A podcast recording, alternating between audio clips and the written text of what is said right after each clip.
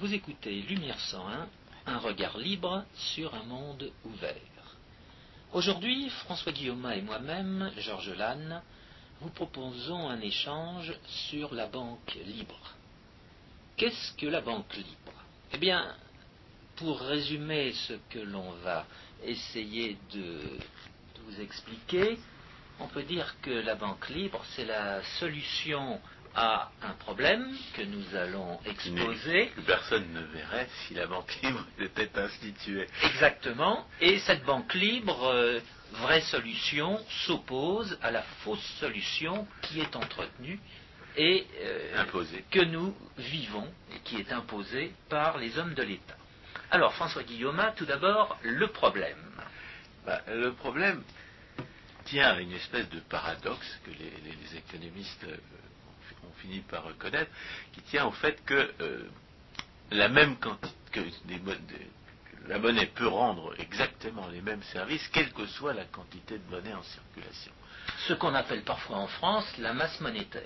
Oui, la quantité de monnaie, oui. En plus, euh, il faudrait entrer dans les... Si on voulait euh, prôner une des fausses solutions au problème euh, qu'on appelle le monétarisme, on pourrait euh, éventuellement même se poser la question de savoir comment définir la monnaie en question.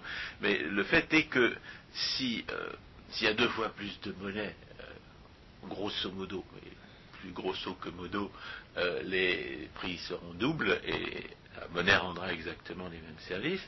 Et s'il y avait deux fois moins de monnaie, eh bien, les prix seraient grosso modo euh, plus, deux fois plus faibles. Le, problème, c'est que euh, si, euh, si ce fait est bien établi et bien accepté, il y a des gens qui ne comprennent pas que la monnaie peut être la source de, graves troubles, lorsque la quantité de monnaie varie d'une manière dont, les, dont ses utilisateurs ne prévoient pas correctement les effets. C'est-à-dire que les utilisateurs sont pris de court et n'ont pas euh, de bonnes anticipations bah, sur ce qui va se produire. Ils sont obligés de, on a parlé tout à l'heure de ce lien euh, grossier, mais, bien réel qui existe entre la euh, quantité de monnaie et, son pouvoir d'achat, en disant bah, si, la monnaie, si la quantité de monnaie augmente, toutes choses égales par ailleurs, sa valeur relativement aux autres biens va diminuer. Il n'y a pas une proportionnalité exacte entre l'augmentation de la quantité de monnaie et la hausse des prix euh, qui va euh, faire baisser son pouvoir d'achat, mais il y a quand même un, lien euh, nécessaire. Alors il y a des. Il y a des. On est obligé de parler dans, cette, dans ce contexte, étant donné que la, une augmentation artificielle de la quantité de monnaie conduit à terme son pouvoir d'achat à baisser, euh, à parler d'illusion monétaire. L'illusion monétaire consiste à croire que, euh, que, l'élément de patrimoine qui est constitué par les, encaisses monétaires euh, va conserver sa valeur alors qu'en réalité, elle a vocation, cette valeur a vocation à diminuer. On a alors une augmentation artificielle de la quantité de monnaie donne l'impression aux agents économiques qu'ils sont plus riches qu'ils ne sont en réalité. Elle les, conduit à prendre des décisions qui, euh, tiennent compte d'une richesse plus, euh, plus grande qu'elle ne sera à terme quand les, ajustements se seront faits, c'est-à-dire lorsque le pouvoir d'achat de la monnaie aura rejoint les les conditions de l'ajustement monétaire final, et euh, euh, ces décisions, bien entendu, dans la mesure où elles ne tiennent pas compte d'un événement à venir euh, inéluctable, eh bien, vont se révéler à bien des égards erronés, ce qui va conduire les gens à faire des, certaines personnes à faire des profits d'aubaine et, certaines autres personnes à subir des pertes. Et le, problème, justement, le problème de la monnaie, c'est, l'impossibilité pratique de prévoir euh, correctement les, euh, les, conséquences sur les prix d'une variation de la, de la quantité de monnaie qui ne, qui ne soit pas un simple ajustement aux, variations de, la quantité d'encaisse désirée. Parce que euh, si la quantité de monnaie augmente en réponse à une augmentation de la demande, les gens ont besoin de plus de monnaie pour, euh, leurs échanges, puisque c'est un instrument d'échange, et alors ils, souhaitent détenir euh, une quantité de monnaie plus importante. Dans ces cas-là, ce n'est pas une mauvaise chose que la quantité de monnaie augmente, parce que si elle n'augmente pas, il va falloir pour que le, pouvoir d'achat de, la, monnaie corresponde, ou des encaisses monétaires correspondent au pouvoir d'achat que les gens désirent détenir sous forme de monnaie, il va falloir que les prix baissent. C'est-à-dire qu'il va falloir que l'ajustement se fasse du côté des, prix, au lieu de se faire par une variation de l'offre. L'idéal de la production de monnaie, c'est une monnaie qui n'est produite qu'en réponse à une augmentation de la demande, parce que dans ces cas-là, les, ajustements ne, portent pas sur le système des prix. Alors que lorsqu'on quitte cette condition-là, cette condition où l'offre de monnaie répond à une demande accrue, ou eh bien, euh, ou bien l'offre de monnaie est trop importante, ce qui fait monter certains prix, ou bien l'offre de monnaie est insuffisante, ce qui fait baisser certains prix. Et dans l'un et l'autre cas, les effets non, prévus de, de, l'ajustement monétaire nécessaire sur, les, marchés des autres biens conduit à des variations de prix qu'on ne peut pas totalement prévoir, c'est-à-dire à des, euh, profits euh, d'aubaine et à des pertes euh, qui, ne correspondent pas ni à la qualité des produits, ni à la, ni à la, sagesse des entrepreneurs. Alors, le point sur lequel il faut insister, c'est que cette notion de demande de monnaie est, euh, à l'échelle euh, de l'histoire, euh, tout à fait récente.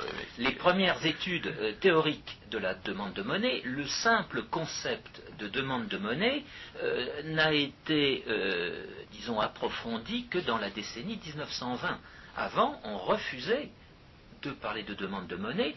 Les auteurs laissaient de côté qu'il exista un comportement de choix des, personnes euh, en matière de monnaie, en matière de cette chose euh, qui avait à l'époque euh, deux grandes formes, qui était l'une la monnaie matérielle, que certains appellent marchandise, et l'autre la, et l'autre la coupure de billets qui résultait d'un comment dire d'un service particulier qui était rendu par les banques alors le problème, c'est de savoir, euh, étant donné, c'est de se rendre compte que les, coupures en question, qui sont au départ des promesses de payer une certaine quantité d'or ou d'argent ou de cuivre, euh, comment il se fait que ces, morceaux de papier finissent par euh, être demandés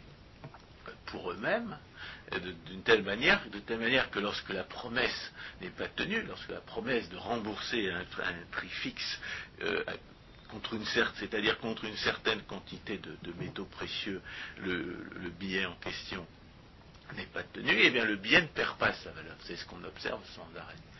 Et euh, on observe aussi que, étant donné que, la monnaie ainsi créée par les banques, euh, eh remplit toutes les fonctions euh, de la monnaie d'origine qui était euh, donc euh, métallique.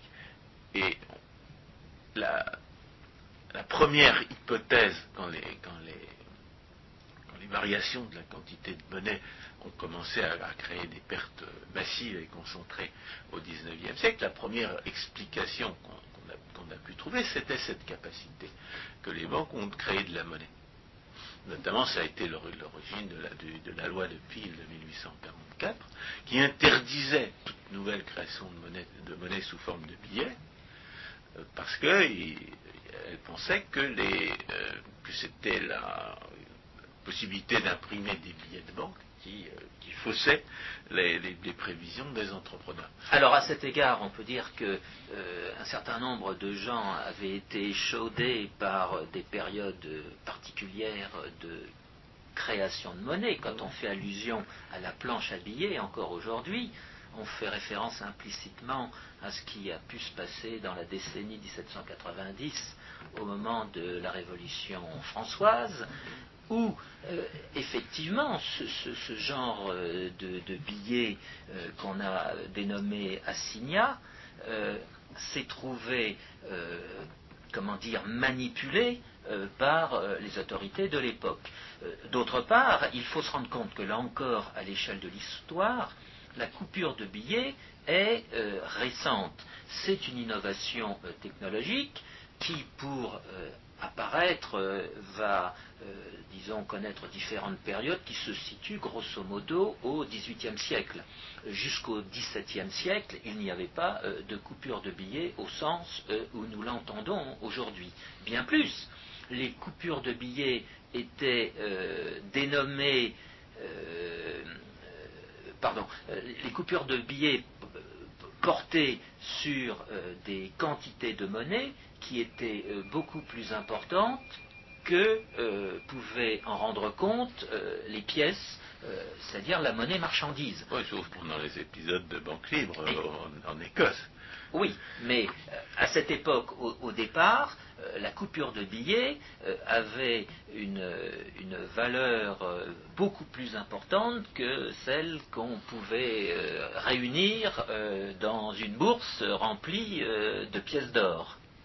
Il faut dire qu'à l'époque, la livre anglaise avait beaucoup plus de valeur qu'elle n'en a maintenant. Et elle s'appelait d'ailleurs sterling à l'époque parce qu'elle était la représentation d'une livre d'or en, once, en d'or.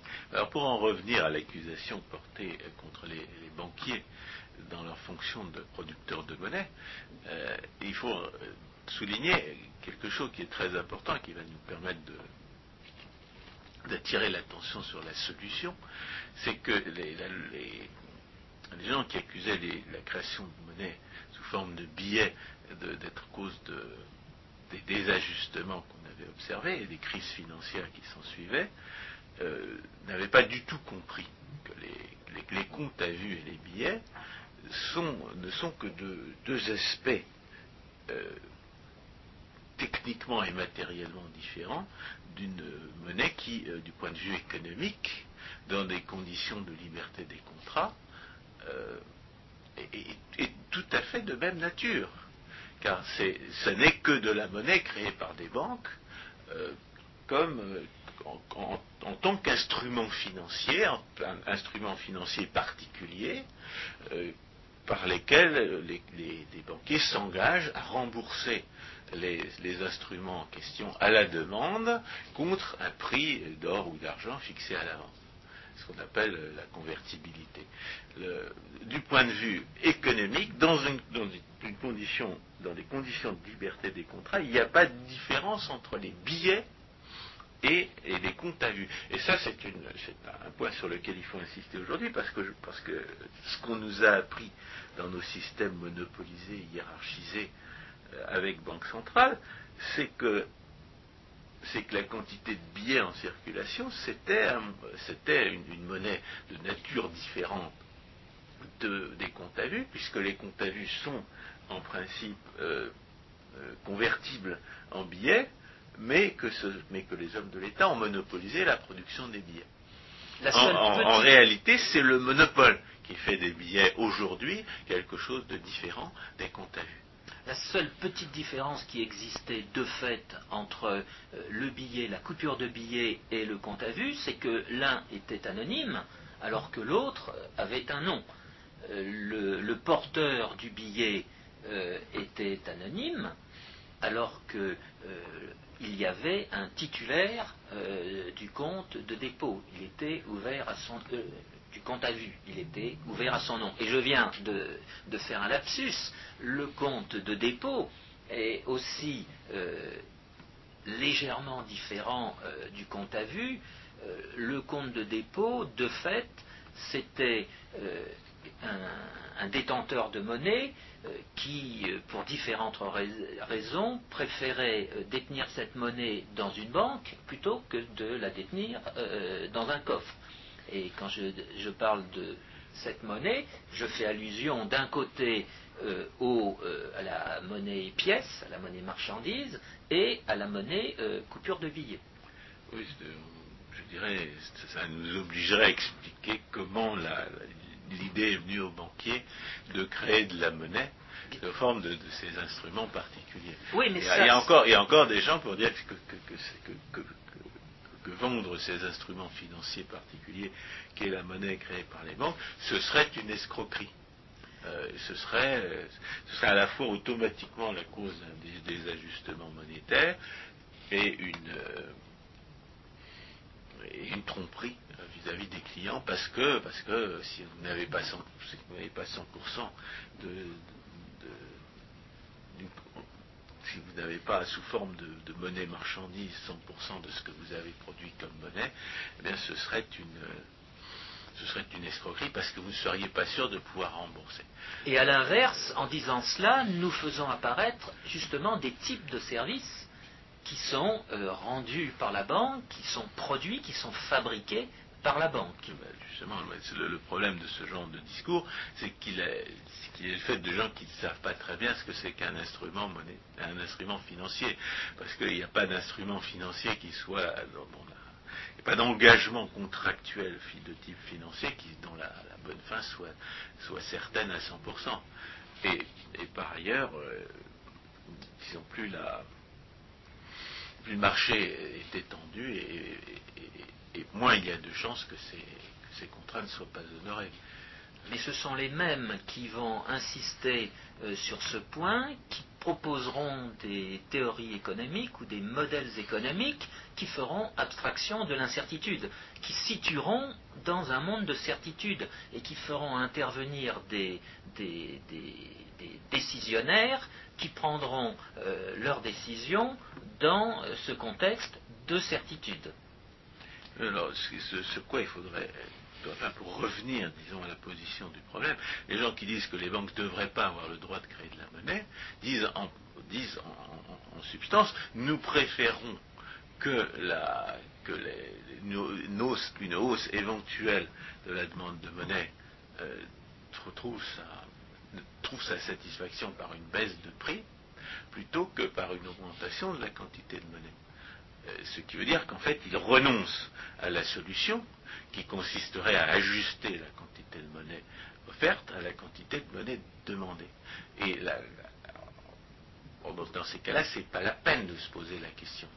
Si, on, attend que l'ajustement se fasse par les prix, alors c'est plus, plus la peine de discuter des institutions ou de la politique monétaire. L'ajustement par les prix se fera de toute façon, et puis il y, a même des gens qui, qui, refusent de voir le problème, comme Maurice Allais, au beau milieu de la récession trichée provoquée par une politique déflationniste exceptionnelle, refusait de voir que la politique monétaire en était la cause, parce que la, monnaie finit toujours par s'ajuster. Seulement le problème, c'est celui de l'ajustement. Et la solution, c'est d'avoir des institutions qui permettent de créer de la monnaie lorsque, lorsque ces utilisateurs demandent une monnaie supplémentaire et qui permettent et qui, donnent l'occasion de supprimer euh, la monnaie lorsque, lorsque ces utilisateurs en demandent moins.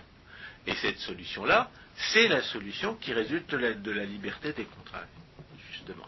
C'est la solution euh, qui, naîtrait naturellement si les hommes de l'État ne s'en mêlaient pas et si les, contrats étaient à la fois libres et, euh, honorés, et c'est ce qu'on appelle la banque libre. Dans un, système de banque libre, les, banques créent, euh, vendent, c'est-à-dire créent et vendent des instruments financiers euh, qui, s'appellent la monnaie banque. C'est la traduction que Stéphanie Autinguet avait trouvée pour la, dans, le livre de George Selgin, et je reprends cette, cette traduction. Un livre de George Selgin s'appelle La théorie de la banque libre, il est paru en mars 1991. aux éditions des Belles Lettres. Et, le, euh, et la traduction de la l'expression technique qu'elle avait trouvée pour désigner la monnaie créée par les banques, c'était la monnaie banque, pourquoi pas.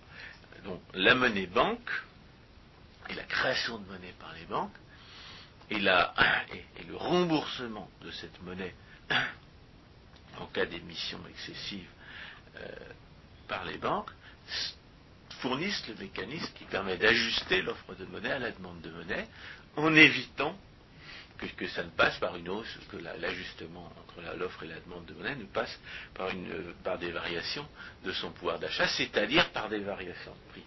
Et le mécanisme, c'est un mécanisme qui, euh, euh, qui- est très simple, qui, passe par le contrat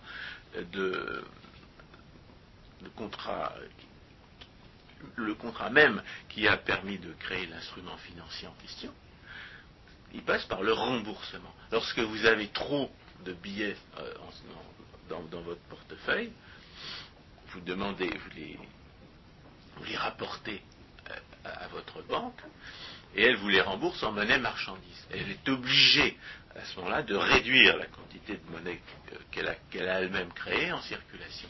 Et c'est- d'autant plus efficace que vous, que, que vous, que vous que vous, pouvez porter à votre banque une monnaie créée par, une autre, par, par un autre banquier, et votre banquier a vous a intérêt à demander à l'autre banquier de le rembourser dans la monnaie marchandise euh, ou par d'autres euh, par- d'autres moyens qui, permettent d'économiser la, mon- la monnaie marchandise et qu'on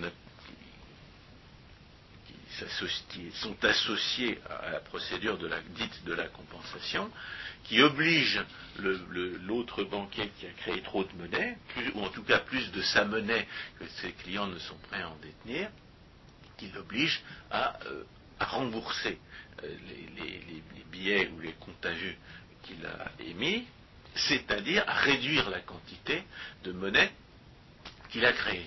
Alors, à cet égard, il y a les, deux services euh, dont vous venez que vous venez d'évoquer, et vous en avez dénommé un, à savoir le service de compensation entre banques, mais il y a aussi ce, ce service implicite que vous avez évoqué, qui est celui de la centralisation par la banque des différents euh, contrats monétaires qu'elle passe avec euh, les détenteurs euh, de monnaie. Euh, cette centralisation se fait à l'échelle de la firme que toute banque se trouve être. La firme, la banque est d'abord une entreprise de services.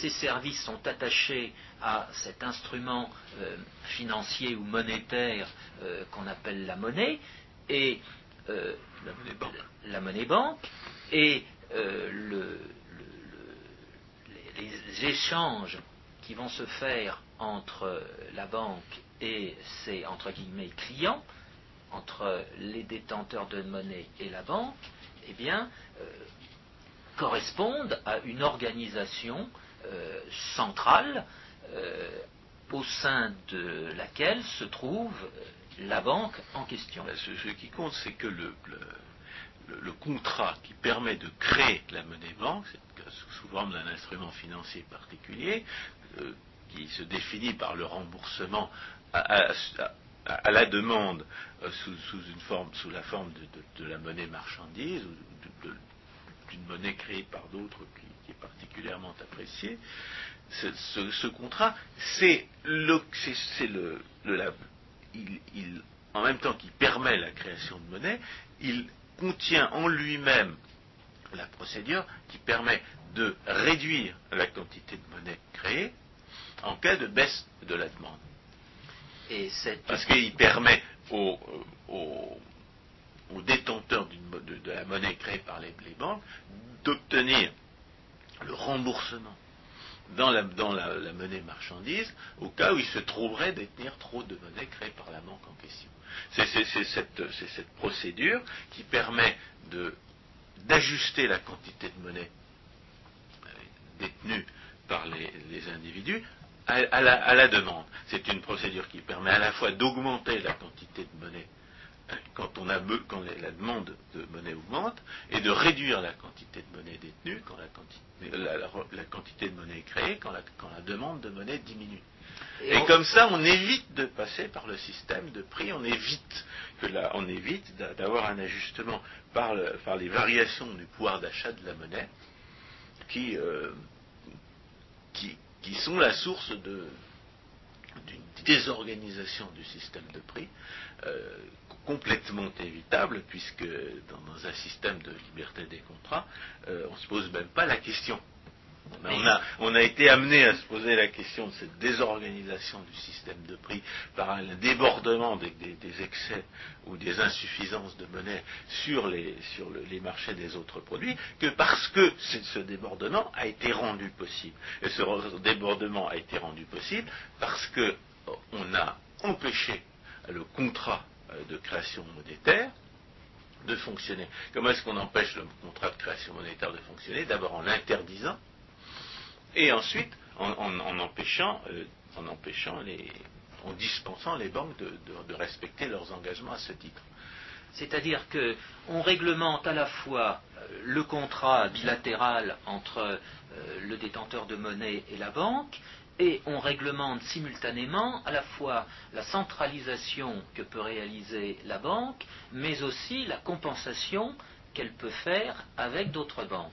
Donc on est dans un monde contractuel et il se trouve qu'il y a un Deus ex machina qui a la prétention d'organiser tout cela. Mais avant d'en arriver à euh, décrire euh, ce Deus ex machina et les, actions qu'il mène. Euh, restons sur cette question euh, du mécanisme des contrats monétaires. N'oublions jamais que pour les juristes, le contrat, c'est un instrument. Le contrat, c'est un instrument juridique. Et dans cette perspective, la monnaie, c'est un contrat, euh, c'est un instrument juridique et économique qui doit, euh, pour être efficace, eh bien, fonctionner dans euh, les conditions de liberté.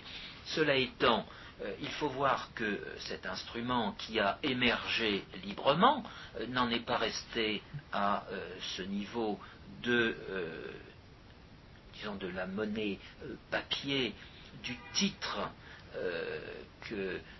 qui peut être échangé, mais il a intégré l'évolution technologique et aujourd'hui, euh, il faut voir euh, dans euh, ces contrats, en fait, des contrats qui ne sont plus digitaux, mais qui sont, pardon, qui, ne sont plus analogiques, mais qui sont numériques.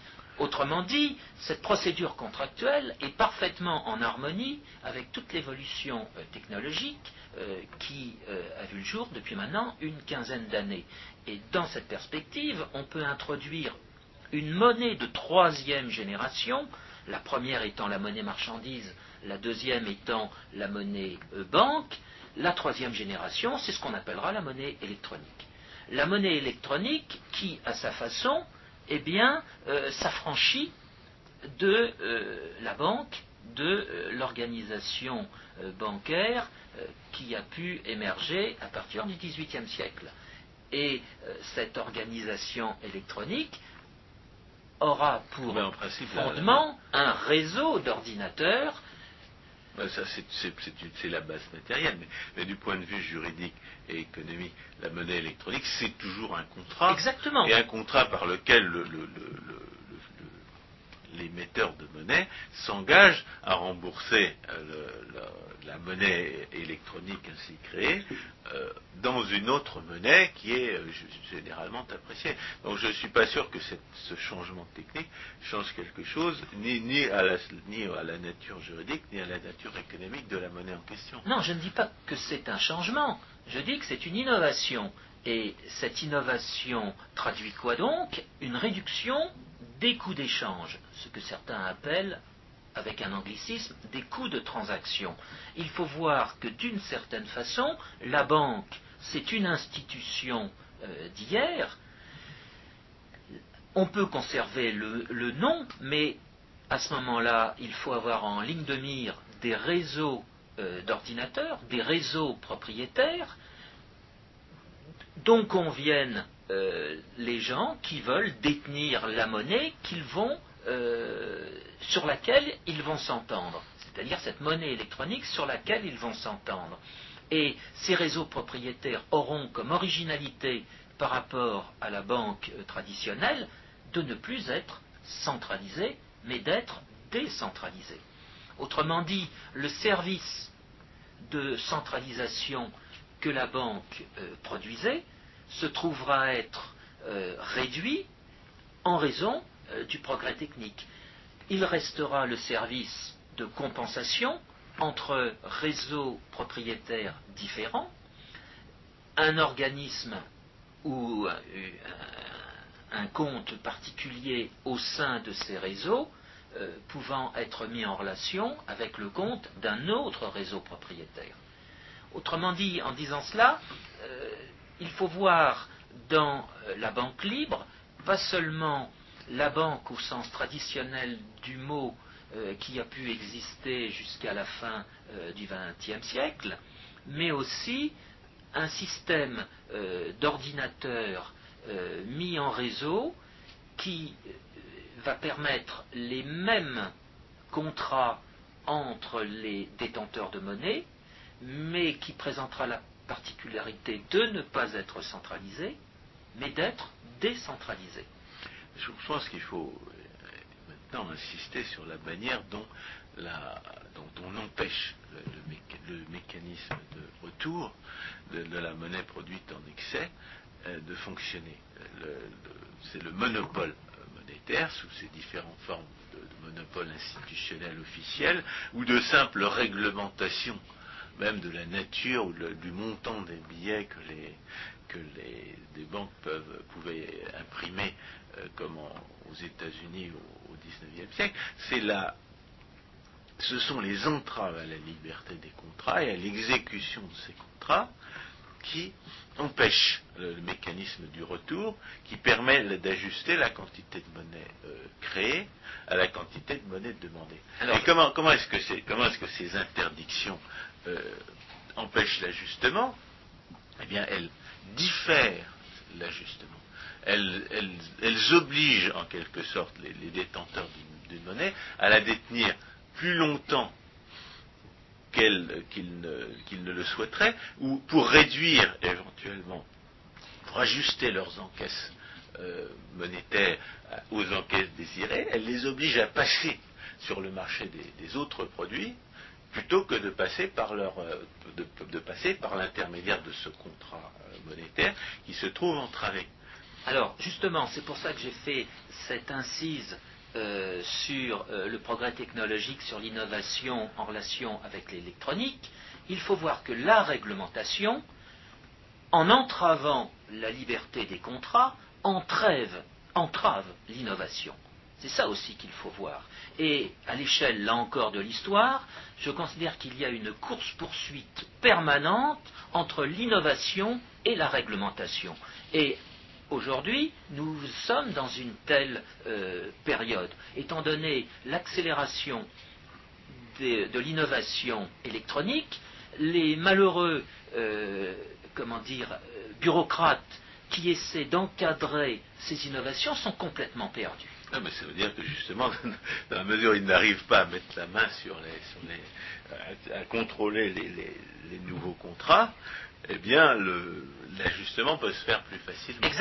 Et, surtout plus rapidement. Parce que ce, que, ce qui a permis l'apparition des crises financières, euh, notamment au XIXe siècle, ce pourquoi on a accusé, qui la création de monnaie par les banques, qui le capitalisme, parce que euh, Marx est aussi, s'est aussi mêlé d'expliquer les, les, les, crises financières.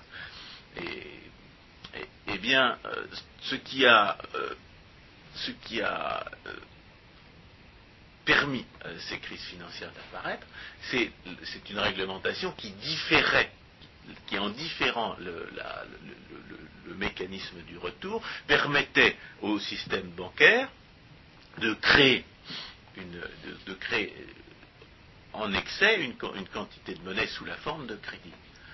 Et dans le, dans le système des talons or qui existait à l'époque, euh, les, les, retours se faisaient quand, même au, bout d'un certain temps, et ils se faisaient massivement de telle sorte que les, banquiers étaient confrontés à des demandes de remboursement précipitées qui les mettaient dans des difficultés financières. C'est ce qui a, ce qui a donné l'occasion, à la fin du XIXe siècle et au début du XXe, de mettre en cause et d'accuser les talons or, c'est-à-dire la référence à la monnaie marchandise qui, servait, de, qui servait de fondement au, contrat de création de monnaie. On, a dit, on a dit, c'est pas ce, n'est pas la réglementation qui, euh, empêche l'exécution immédiate des, demandes de remboursement, ce n'est pas l'accumulation à terme de, demandes de remboursement qui, devait de toute façon euh, se produire qui est la cause des crises, mais c'est le remboursement lui-même.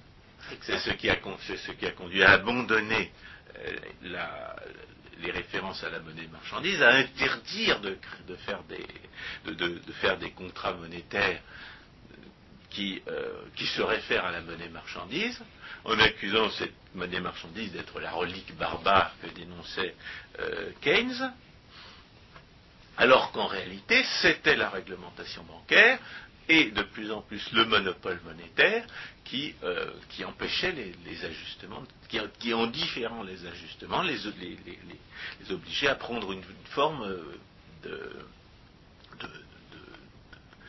de, crise financière euh, par, euh, accumulation précipitée de ces demandes de remboursement. Derrière ce que vous dites à l'instant, euh, François Guillaume, il y a euh, cette question de la création des banques centrales euh, par les différents pays. Ben, en réalité, ce n'est pas une création des banques centrales, c'est un monopole qui a, tout, le temps empêché les ajustements et à qui on a fini par confier des, pouvoirs de, régulation, de prétendue régulation du système bancaire et monétaire pour, soi-disant, empêcher les crises dont leur existence même était la cause. Je suis tout à fait d'accord, mais je voulais soulever euh, deux considérations différentes en relation avec euh, ces monopoles euh, constitués que sont les banques centrales. Les premières banques centrales, c'est-à-dire euh, fin XVIIe siècle, début XVIIIe, en Europe. À l'époque, on n'a pas l'idée que c'est des banques centrales. Le, but, c'est comme toujours d'attribuer, comme, toujours à, cette époque, comme substitut à un système fiscal embryonnaire, de distribuer des privilèges de monopole à des affairistes qui, en échange, donnent de l'argent aux hommes de l'État. Exactement.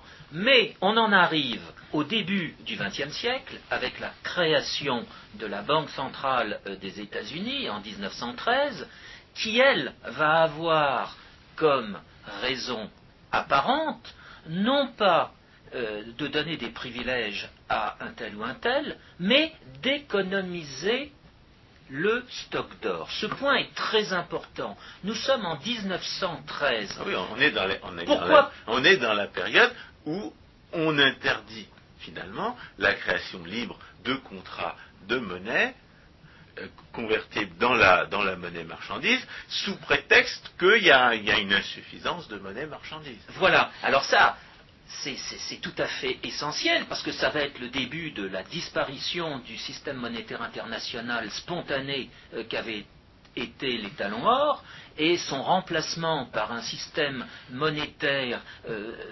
supposé organisé et efficace, qu'on appellera d'abord euh, le euh, système de euh, monétaire international avec devise et qui deviendra à partir de 1944-1945 le système de l'étalon de changeur, le Gold Exchange Standard. Mais je voudrais terminer sur ce point. Donc en 1913, le gouvernement américain convainc euh, qu'il faut créer une banque centrale qui aura pour raison d'être l'économie euh, du stock d'or, banque fédérale de réserve.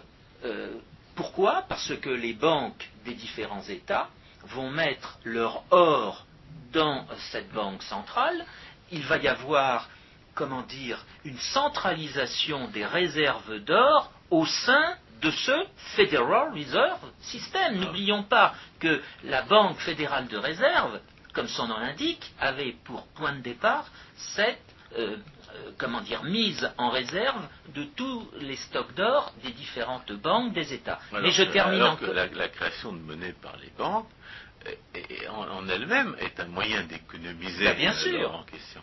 C'est-à-dire que on- la- la- la- l'institution de, cette- de ce monopole avait pour but ostensible de régler un problème qui ne se posait pas Exactement. ou qui était automatiquement résolu par l'activité, par le développement de l'activité bancaire. Exactement. Et dix ans plus tard, et ce point va être dénoncé en permanence par Jacques Rueff, à la conférence de Gênes en 1922, les États-Unis, à la suite de ces désastres en relation avec euh, la guerre de 1914-1918, vont remettre sur le tapis, mais non plus à l'échelle nationale, mais à l'échelle mondiale, le même discours.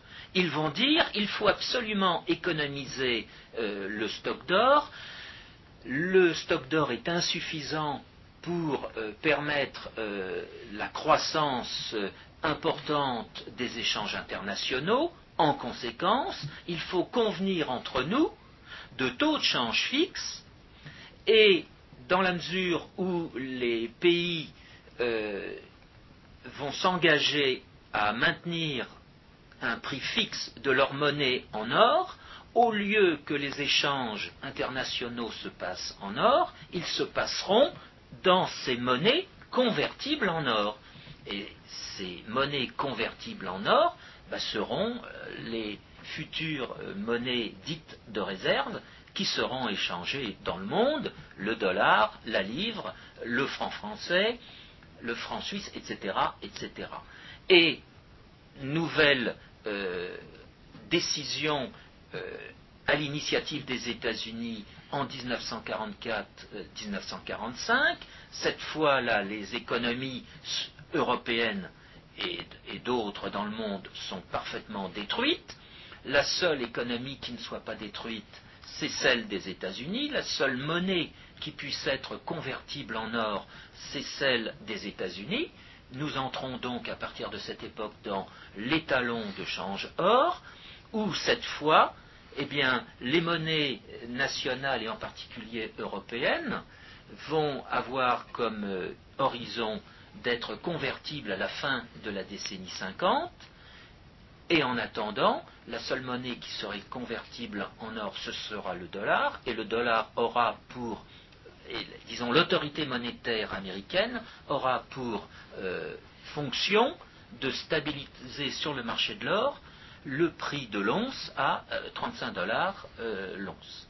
Mais je, crois qu'il faut, euh, il faut, euh, disons, résumer cette histoire en rappelant que l'origine du problème, si problème il y avait, d'ajuster la quantité de monnaie à la- euh, aux besoins des échanges, il, était, euh, il était artificiel, à la fois parce que la, même quantité de monnaie peut, enfin des quantités de monnaie différentes rendent en réalité les mêmes euh, services, et que pour ce qui est de l'ajustement à plus ou moins court terme, le seul mécanisme qui était nécessaire et suffisant pour permettre euh, de, créer assez de monnaie euh, pour répondre aux besoins euh, exprimé, à- au désir de détention exprimé par ses utilisateurs, c'était la liberté des contrats. Or, ce que nous avons en réalité, ce sont des monopoles qui refusent de reconnaître que leur existence même est à l'origine du problème et qui prétendent, euh, euh, résoudre ce problème, non pas en, autorisant la, libre création de contrats de monnaie, mais au contraire en, empêchant de plus en plus la- la création de nouveaux contrats de convertibilité dans la monnaie marchandise, de manière à éliminer le plus possible la monnaie marchandise comme, comme entrave à la création monétaire, alors que la véritable entrave à la création monétaire nécessaire, c'est la leur. Et Exactement. que, et que leur monopole n'a pas, pour, seul effet d'empêcher la création monétaire nécessaire, mais de permettre une création de, monétaire parfaitement superflue. et, c'est pour ça que, les, institutions en question n'ont pas, seulement euh, éliminé la référence à la monnaie marchandise, qui aurait fini de toute façon par jouer un rôle secondaire euh, du fait du développement naturel euh, du système bancaire. Et, de l'innovation technologique. Elles, ont, aussi elles ont aussi lancé ce que, différents auteurs ont appelé l'ère de l'inflation, c'est-à-dire une création de monétaire excessive qui, euh, a évidemment débordé sur les marchés euh, des autres produits, avec pour effet non seulement de, faire monter les, prix, de, de, faire baisser le pouvoir d'achat de la monnaie, mais de désorganiser complètement le système, euh, de, prix comme indicateur de la rareté. Et il faut bien comprendre que ayant complètement éliminé non seulement la monnaie marchandise, mais les engagements de, parité fixe entre, les différentes monnaies nationales, les, euh, différentes banques centrales n'ont réussi qu'à multiplier les, circonstances où elles créaient une monnaie en, excès et à certains lors de certains épisodes exceptionnels en insuffisance, dont, le, seul effet a été de faire subir des pertes massives à certains investisseurs, tout en permettant à d'autres de se remplir les poches de manière quasiment aléatoire.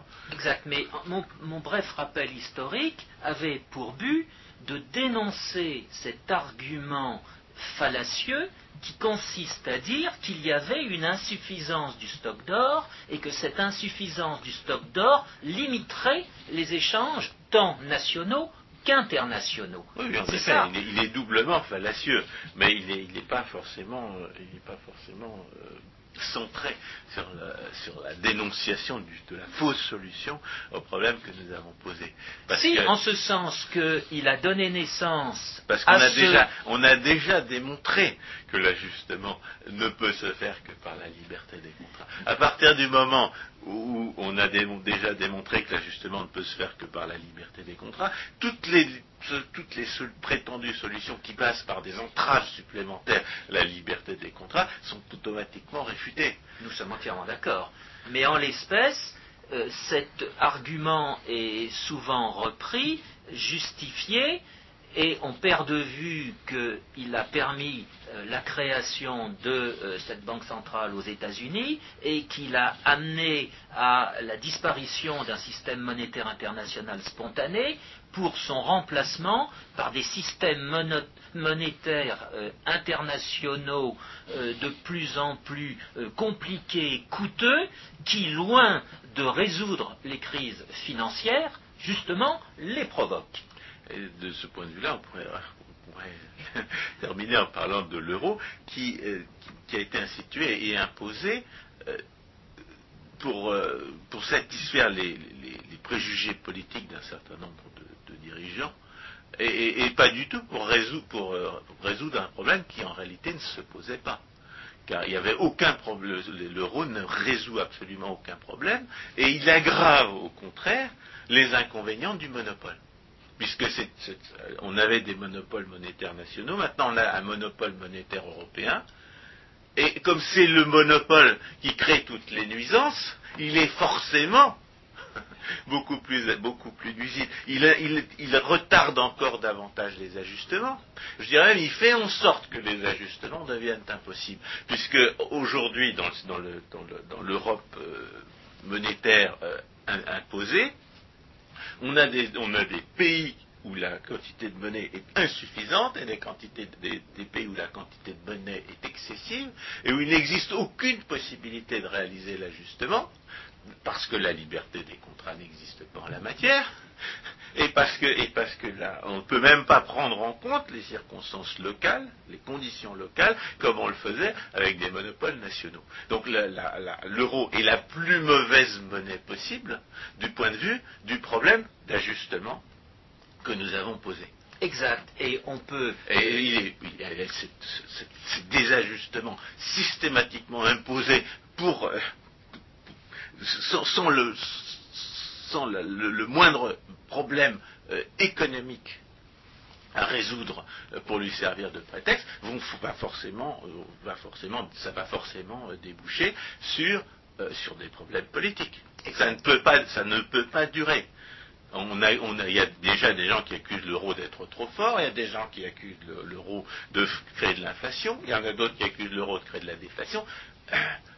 Il n'existe aucune possibilité dans un système monétaire centralisé de, faire une bonne politique monétaire. À la fois parce que la, zone du monopole est, démesurée, et aussi parce que le, parce que le monopole lui-même détruit la, seule procédure qui permet de se rendre compte qu'on a créé trop de monnaie ou pas assez de monnaie. Exact. Et on peut à ce, propos relever l'argument euh, à destination euh, du commun euh, des mortels européens, des partisans de la création de l'euro, qui consistait à dire, mais vous verrez, comme ça vous pourrez, avec votre euro, procéder à des achats dans tous les pays, ce sera très simple pour vous. Autrement dit, cette fois, l'euro n'est pas là pour compenser une insuffisance du stock d'or, mais il est là pour euh, faciliter euh, des échanges, euh, des paiements par euh, le citoyen lambda dans euh, différents pays, comme si le citoyen lambda euh, passait son temps à aller de la boulangerie parisienne au, boucher de Francfort, en passant par la pâtisserie de Rome ou de je ne sais quel autre pays, de Vienne. Bon, François Guillaume, merci beaucoup. Je pense qu'on aura l'occasion de revenir sur cette question de la et j'espère que euh, les auditeurs euh, vont nous poser quelques questions sur ce sujet de la banque libre, ô combien épineux et qui est loin d'être clos.